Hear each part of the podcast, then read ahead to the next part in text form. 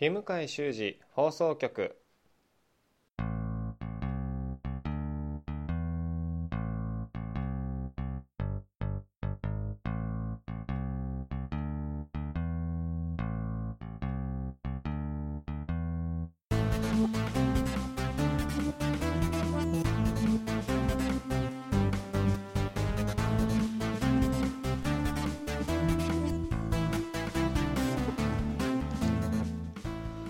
ということで始まりました日向井修二放送局、えーパーソナリティの日向井修二です。えー、っと久しぶりの方はお久しぶりです。初めの方は初めましてよろしくお願いします、えーこのポッドキャストは、えー僕日向井修二が創作物つまり小説や映画や漫画やアニメや演劇などの感想を述べるポッドキャストです。ネタバレなどは特に気にしないのでご注意ください。ということでえーっとだいぶ久しぶりのポッドキャストになっちゃいましたが、えー今日も始めていきたいと思いますえーっと前々からですね聞いてくださってる方はちょっとオープニングが変わってることにお気づきかもしれないんですけど、えーそうですね前々から使った曲をちょっといじって、えー、と完成版にしたやつです。でこれ今日は今日もちょっとお話はするんですけど、えー、と自分が自主企画した、えー舞台「えー思い出迷子」というお芝居で使った曲になってます。主題歌というかオープニングで使った曲なんですけどね。いやー作曲ないやまあ後でも話はしますけどこの作曲も結構大変な思いをしてやってでも結構楽しかったので結構気に入ってますねはいえー、とでは今日のコンテンツです、えー今日はですね、まあ、このオープニングとあと、まあ、さっきちょっとこっと話しましたけど舞台の思い出迷子の話をしようかなと思ってます。であとメインとしてはあのそのあいつだったかな見に行ったの？思い出迷子は前か。直前かな？に見に行った舞台。あ終わったあ後か、はい、直後に見に行った舞台「卒業式実行」というね、えーアガリスクエンターテインメントさんの、えー舞台の、えー感想を述べたいと思っています。で最後はね、まあ、いつも通りのエンディングでで、ま告知なんかもあったりして次回予告をしたいなと思ってます。って言ってもねこの次回予告も全然当てにならないので、えー申し訳ないですが。次回予告してもね今回もそうでしたけどその実際に収録できるのはだいぶ後になっちゃったりもするので、まあ、そこら辺はどうかご容赦願いたいというところでございますが、はい。えーではぼちぼち始めていきたいと思います。どうもよろしくお願いします。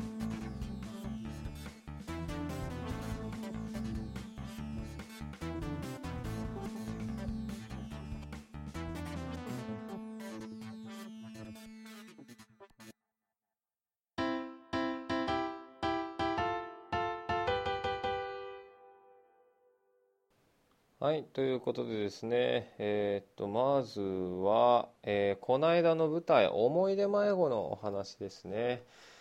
いやー、えーっと、ポッドキャストでも告知はしてたんですよね。多分、ポッドキャストを見て聞いてきましたっていう人はあんまりいないかなとも思うんですけど、えっと、舞台をやってました。はい。僕が自分で、え脚本を書いて、で、自分で演出をして、えー、と出演もしてたんですけど、まあ、主演ではなかったので、まあ、まあ脇役というかいろんな役をと特回引っかいやるような役だったんですけど、まあ、それの舞台が無事終わりました。えーっとですねたくさんの方に来ていただけてとても良かったなと思っています。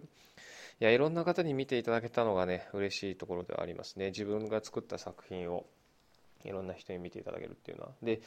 えーっと本当にね久しぶりに舞台をやったので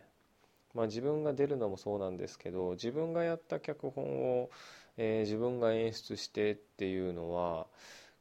脚本自体は何回かやってたんですよね。卒業した後、まあ僕大学で演劇をやってたんですけど、えー卒業して就職してから何回かえー演劇をやっていて、まあ、自分が役者として出たのもありますし、えー、と脚本だけ、まあ、大学の後輩が脚本だけ使ってくれたりとかあと、まあ、社会人になって大学の先輩と一緒にやった、まあ、先輩後輩かと一緒にやった時もまあ、僕は脚本だけ提供したりはしていたんで、まあ、その経験はあったんですけど、まあ、じゃあ自分で演出っていうのはもう本当に何年ぶりだろう。10年ぶりですね。10年ぶりですね。10年前にえー、っと新人公演か。あれは大学1年生の時の新人公演で演出やったっきりだったのでえだよね。多分。途中でなんか演出チェックなことはやってたかもしれないですけどちゃんと演出という役職についてやったのは初めて初めてというかすごく久しぶりだったのでいやなんかもう稽古の進め方は分かりませんでしたね。稽古の進め方っていうかなんか稽古場の運営運営っていうとちょっと大げさなんですけど稽古場での振る舞いとかあとどうやって稽古を、まあ、長期的な目線でもってこの時期にこれをやってとか進めていこうっていうのが、まあ、感覚がなくてなくてないっていうと嘘かもしれないですけど、まあ、それがちょっと大変だったかなというふうに思います。まあ、で役者陣もですね基本的にみんな社会人なわけですよね普段はなんか、まあ、会社で会社員社会人っていうか会社員ですかね。会社で仕事しててで週末に集まって稽古してっていうスタイルだったんでうんまあ僕もそうですけど結構疲れちゃって疲弊してたかなっていうふうに思いますね。うんなんかやっぱみんな疲れてたかなっていう ところがあります。でえっ、と今回はですねまあ話の内容で言うと、まあ、記憶を操作できる世界観の中で、えー、と主人公の記憶が、まあ、どうやら操作されている、まあ、主人公が思い出迷子っていう病気にかかっていて、まあ、それを治療しに来るっていうところから始まるんですけど、まあ、思い出迷子っていうのはまあ非非じゃないや。日常的にあの白昼夢を見てしまう病気っていうまあこれ架空の病気なんですけどね、まあ、僕が作った架空の病気なんですけど、えー、とまあ、これにかかっている主人公が、まあ、病院に病院っていうかあの病院かな、うん、病院に治療にやってきて、まあ、そこから物語始まる話なんですけど。でどうやら主人公は、えー、っと記憶を操作されているらしいということが分かってで、まあ、記憶、まあ、忘却の処置を、えー、記憶を忘れさせるような、えー、処置がされてるらしいということでそれを解除する動きがあるんですけど、えーとまあ、それを主人公の恋人が止めに来ると。でまあ、恋人の、まあ、妨害というか静止を振り切って、えーとまあ、その記憶の復活、えー、となんて言ったの？復元か。記憶の復元を行うんですけど実はその封印されていた記憶っていうのは主人公のトラウマで、えー、っとそれを復元したことによって主人公は現実世界に戻ってこれなくなってしまうと。いうようなお話でした。で、えっとまあ、これ基本的に主人公の幼なじみがいるんですけど、まあ、それをもう死んじゃっていてで、まあ、その死んじゃった記憶を、えー、封印してトラウマを封印して、えー、主人公の精神の安定を図ってると。お話だったんですけど、まあ、幼なじみのことを思い出して、えー、思い出の世界に浸りたいので、えー、っと思い出から帰ってこれなくなると。帰って行きたくなくなるで、まあ、それをどうにかして、えーまあ、今の彼女が今の主人公の彼女がですね恋人が、えー、っと連れ戻すというお話でした。でラストシーンはですねえー、っと、まあ、最終的に、えまあ、ハッピーエンド風に終わるんですけど一番最後に、えー、っとまあ、そのお医者さんが「この記憶も消しますか?」っていうふうに質問をしてその主人公の恋人が「お願いします」って一言だけ言ってでパソコンのエンターキーを押して暗転して終わるっていうやつだったんですけどこれはなかなかですね賛否両論がありまして、まあ、僕自身もラストシーンどうしようかなっていうふうに書いた時も思っていてうんと最初に書いた時はうなんかそのままハッピーエンドで終わらせたんですよね。なんですけどなんかハッピーエンドで終わらせると恥ずかしくなっちゃって自分の中で。うんなんかそのまんまだなと思ってぶち壊したいなって思ってえー、っと最終的になんかホラーチックというか、えー、今までのお話全部夢夢というかお記憶でしたみたいな風に夢落ちなんすかね悪く言うとっていう風にしちゃったんですけどでもなんかそれが評判は良かったりまあ、逆にあれさえなければなみたいな声も聞こえたのでまあまあ人の好みなんでしょうねっていうところで僕は結構好きだったんですけどね。あそこの解釈は分かれるところでですねまああのご覧になった方しか分かんないと思うんですけどあの記憶を消す主体が、まあ、彼女がお願いしますって言うんですけど自分の彼女自身の記憶を消すのかそれとも主人公の記憶をもう一回消すのかっていう解釈は分かれるところでしたね。僕は彼女自身の記憶を消す派だったんですけどなんか稽古場で聞いてみたらいろんな意見いろんな意見がっていうかあの主人公の記憶を消す派っていう人もいてじゃあそこら辺はなんかファジーに撮れるようにしようかなってどっちとも撮れるようにしようかなと思って最終的な演出はそうやってつけてましたね。だからお客さんの中でそこはどっちだったんだろうなって皆さんが思い思いにと受け止めてくれたんじゃないかなというふうに思います。でもまあなんかアンケートの感想とか読む限りは主人公の記憶をもう一回消したっていうふうな捉え方をしてる人が多かったような気がしますけどね。まあそういうふうに見えちゃったかな。結局なんかどっちとも取れるようにっていう演出の仕方をしましたけど、うん、そういうふうに撮りやすいように映ってたかもしれないですね。で、えー、っと今回の公演でですね、えー、っと実は作曲をやしまして、えー、っとなんかもう演劇でですねえっと何て言うんですか？あ音楽を使うってなると著作権関係が面倒くさいなと思っていてうんなのでなんか全部自分で作っちゃえば全部自分で好きにできるなと思って全部自分で作ったんですよね。もう曲を、まあ、客入れって言ってあの開演前に場内でえー、流れてる曲から、えー、っとまあ、オープニングの曲からそれから曲中で使う曲全部まあって言っても大体5種類ぐらいだったのかな、まあ、効果音も一部効果音もありましたけど5種類ぐらい全部自作でなのでねこれは好きにできましたねなんかその曲探すの大変じゃないですか自分でなんかいる膨大な曲の中から自分の好みの曲を探すのってだからなんかそれだったら一から自分で作っちゃえればいいなと思って。で今回実際作ってみて結構いいなと思いました。まあ当たり前なんですけど自分の何でしょうね理想とするというかイメージ通りの曲が、えー、使える提供できるので、えー、なんかそれは良かった点かなというふうに思いました。ただまあ結構しんどかったですね。やっぱなんかいろんなことを一気にやりすぎちゃってな。今回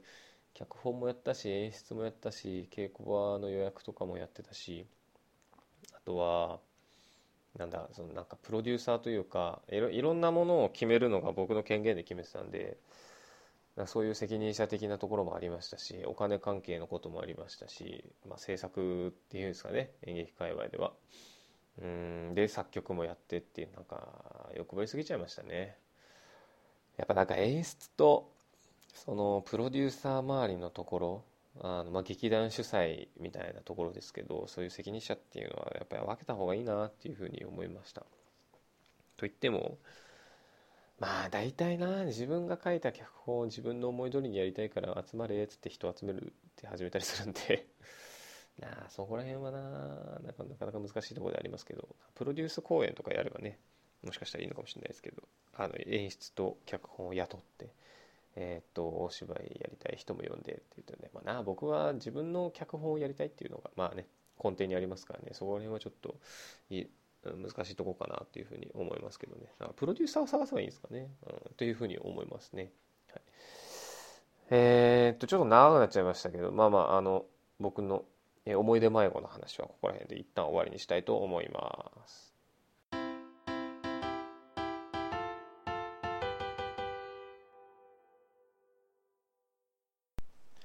はい。で、次は、えー、卒業式実行の感想ですね。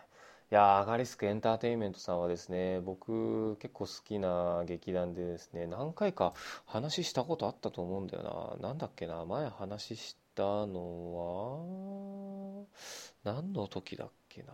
何の時だっけな。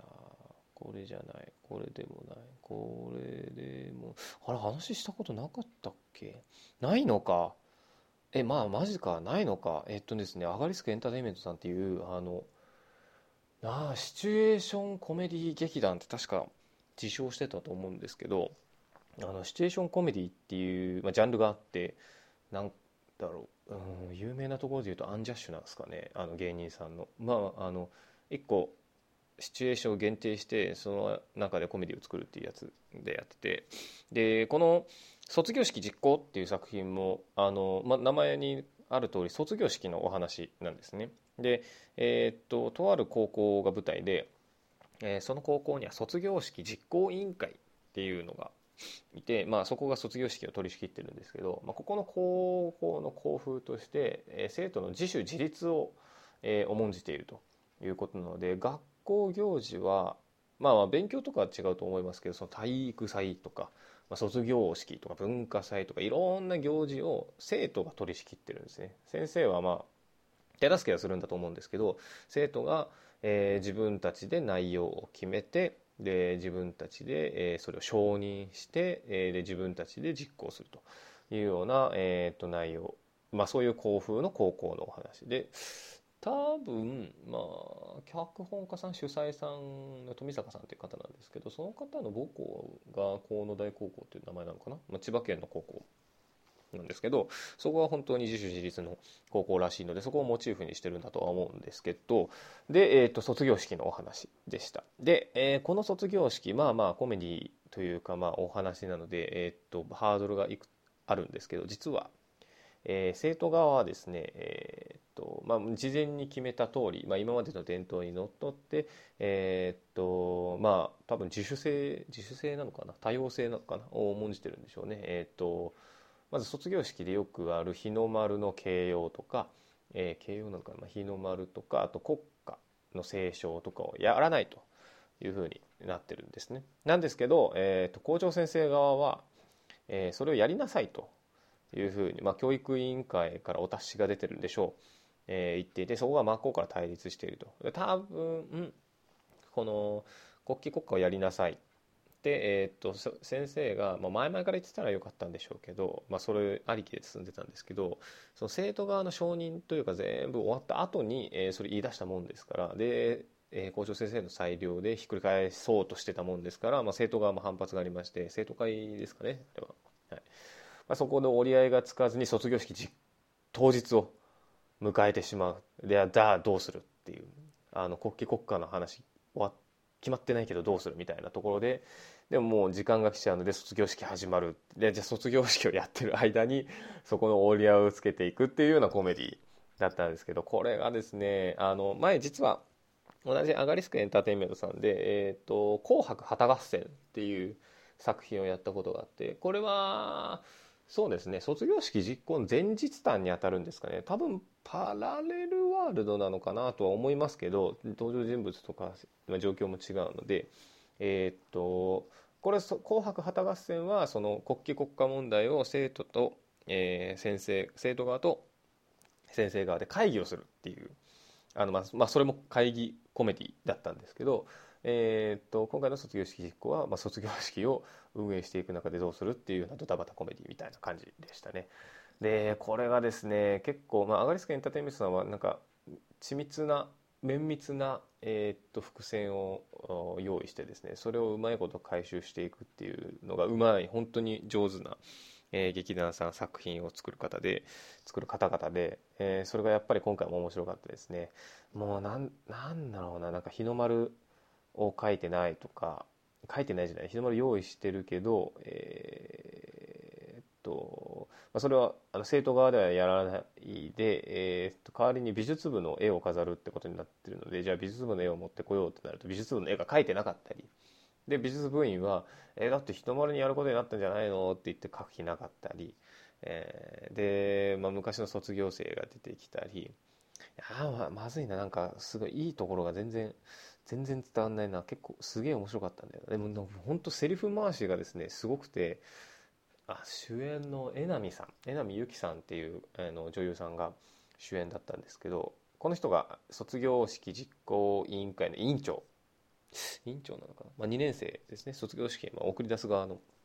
代表なので委員長でえー、っとこの方のセリフが本当に多くて全然吐けませんでしたからねこの人。本当に全然吐けませんでしたからね。なのでいや大変だったな大変だったろうなって思います。僕確か初日に見に行ったんですけどまあなんか詰めが甘いところもありましたけど本当セリフの応酬がすごもとものすごくてなんか役者さんの力量を感じましたね、はい、まあ実際こういう卒業式あったらどうかなっていうふうには思うんですけど結構楽しそうでしたけどね演じてる側まあ僕も出たいかっていうとでもななんか会議会議ものっていうか結構へりくつシチュエーションコメディーなところがあるのでへりくつばっかばっか出てくるんですよね。なんかもう面倒くさいやつ。で政党側も別に国旗国家問題はその何でしょうね。信教の自由とかなんかまあ過去の戦争が侵略戦争だとかそういうね、国旗国家だとそういう思想の話が出てきたりするんですけど別にそういうわけじゃなくてただ単に生徒が決めたものを先生の裁量で覆されるのが嫌だっていうところで反発してるので多分事前に国旗国家やりますって生徒側もの、えー、っと意見として決めてたら全然良かったんだと思うんですけどね。はい、で、えー、そんな感じで、えー、っと式がどんどん進んでいくという内容でしたね。いや本当にあのフライヤー煽り文句で「ショーマストゴーン」って書いてあるんですけど本当に「ショーマストゴーンで」もう「ショー」は「ショー」っていうか式なんですけど「式マストゴーン」なんですけど式は本当どんどん進んでっちゃうんですよね。その中でじゃあ国旗どっかに入れなきゃいけない国家もどっかに入れなきゃいけないみたいになって。で本当にへりくつをつけにつけて、えー、最終的にですね国旗はえー、もう形容せしないでいいです。であ違うな。最終的にあれか。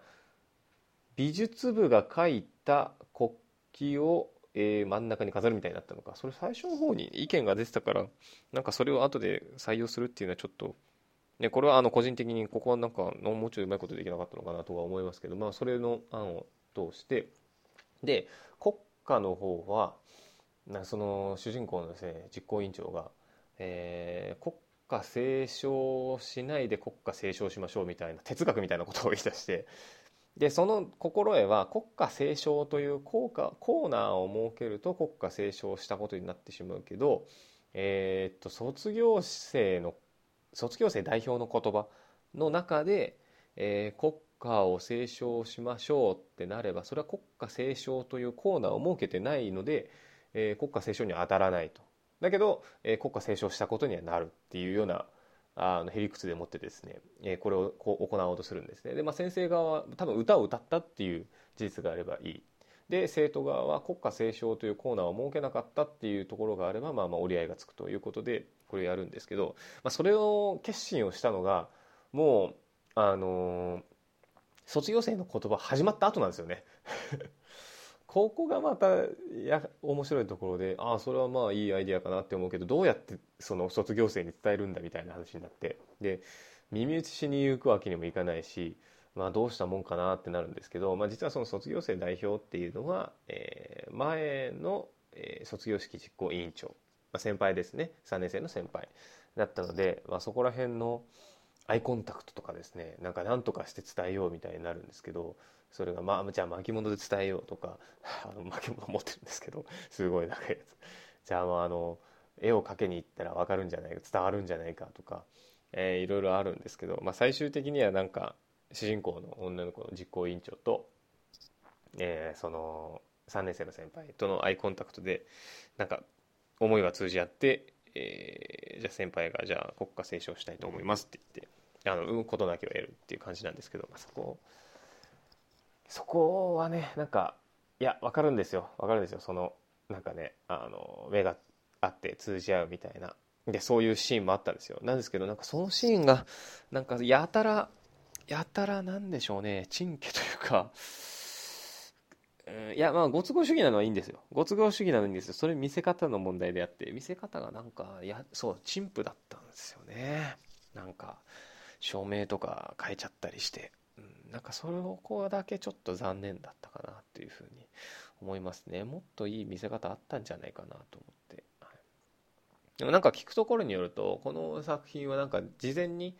えー、と支援会試しに演じる会をやって、えー、とそこでいろんな意見を募ってまたラストシーンを作ったりしたらしいので、うん、なんか脚本ができるのも結構ギリギリまで、えー、かかったみたいですしうんまあ、そこは多分結構な難産だったんかなというふうには思いますけど思いますけど、うん、なんかもうちょいいいやり方なかったんかなというふうに僕なんかは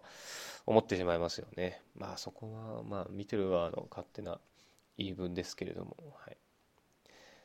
まあでもね、アガリスクエンターテインメントさんはもう安定して面白いなとは思うので、うんまあ、今後も、まあ、次回公演も見に行きたいなというふうには思いますね。でもまあ見てるとイライラしちゃうんですよね、ヘリクツなんで。うーん、まあヘリクツなんで。お前、それはちょっと理屈が通らねえだろみたいなことをイライラしちゃうんですけど、まあそれはしょうがないですよね。うん。なんか会議ものというかヘリクツもってそういうもんだと思うんで。まあ、自分もあの、まあ、この後告知もしますけどあの次回会議ものをやるのででそこでまた嫌なやつなんですよね。あのまあそれでちょっと会議ものにも興味が湧いてるというか結構楽しいなって思ってるので、まあ、自分も出てみたいっていうのはありますよね。なかなか難しいとは思うんですけど、はい、あなんかね会社員やりながらっていうと結構ね結構犠牲にしながらやりかやんなきゃいけないかなというふうには思いますけど、まあ、あの縁があったらっていうところをここで言っておこうかなというふうに思います。というところで、えー、っと、卒業式実行の感想でした。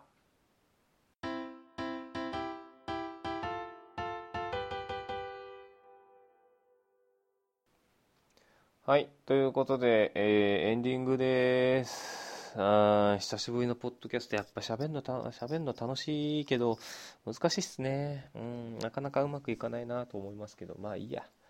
ね、自分で好きでやってることなんで、まあまあ、ゆるく続けていこうかなというふうに思います。えっ、と、まず告知です。えー、舞台、えー、またやります。お芝居またやります。えっと、未開の議場、まだ開いていない、え議場、え会議の場所と書いて未開の議場なんですけど、えこれをやります。えっと、実はですね、今3月の25か。これと、あ、ごめん、24か。で、今ですね、あの、東京都の北区で、えっと、北区民と、まあ、役者さんと一緒になって、えーと、区民で演劇を北区民で演劇を作るプロジェクトみたいな名前だったかなで、えー、実は同じ演目をやってるんですけどこれと同じ演目を、えー、来月4月の、えー、282930の3日間で、えーと、上演します。えー、27、20あごめんなさい28、29、30なんで、えーと、土日で月曜日は、えー、祝日ですね。えー、なのでカレンダー通りの方はお休みで土日祝で、えー、3日間で上演します。で場所は、えー、東京都の高円寺、えー、どこなんだ？杉並区になるんですかね、えー、高円寺の駅前の、えー、アトリエファンファーレ高円寺というところで、えー、上演します、えー、僕は役者で出ますと。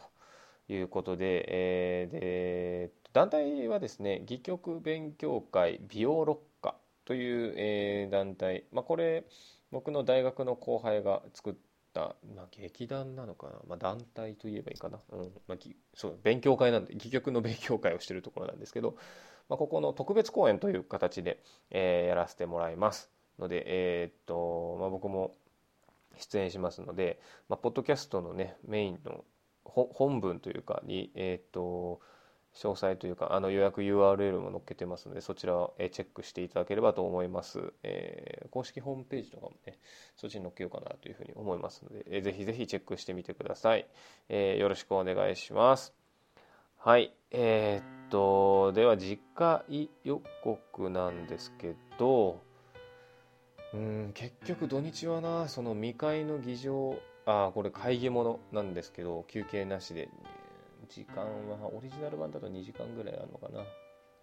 なんですけど2時間ちょっと長いので僕らちょっと編集なんか削ったりして1時間半1時間40分ぐらい？もうちょっとかな？ぐらいには収めたいなというふうに思ってるんですけど実際どんくらいかかるかはまあ最終出来上がりで直前になったらなんか多分ツイッターとかでお知らせすると思いますが、えーなんかそれのね、えー、と稽古がですね大体毎週土日あもうあの基本会社員が主になってみんなでやってるんですけど大体土日なのでなかなかポッドキャストも更新しづらいかなというふうに思うんですけど思うんですけど、えー、更新できたらやっぱ4月に1回ぐらいはやっときたいなというふうに思いますね。なんかそうだな。うんあの何でしょうね稽古場の様子とかお話できたらいいかもしれないですね。なかなかね、稽古中に、稽古期間中にポッドキャストも更新できる機会なかなかないと思うんでね、前、思い出迷子の時は そういうのやればよかったのかなというふうに思いますけど、そんな余裕は僕にはなかったので、ね、もうもうちょっと余裕持ってことに当たりたいですね。はい。まあまあまあ、そんなこんなで、えー、っと、稽古も鋭意進めていきますので、もしよかったら、もしよろしければ、えー、っと、見に来ていただけると嬉しいです。という感じです。はい。では、まあ今日はね、ここら辺で終わりにしようかなというふうに思います。次回また、うん、いつになるかちょっとわかんないですけど、あのまあ、気長に期待せずにお待ちいただければと思います。はい。えー、では、どうもありがとうございました。パーソナリティは、日向修二でした。ありがとうございました。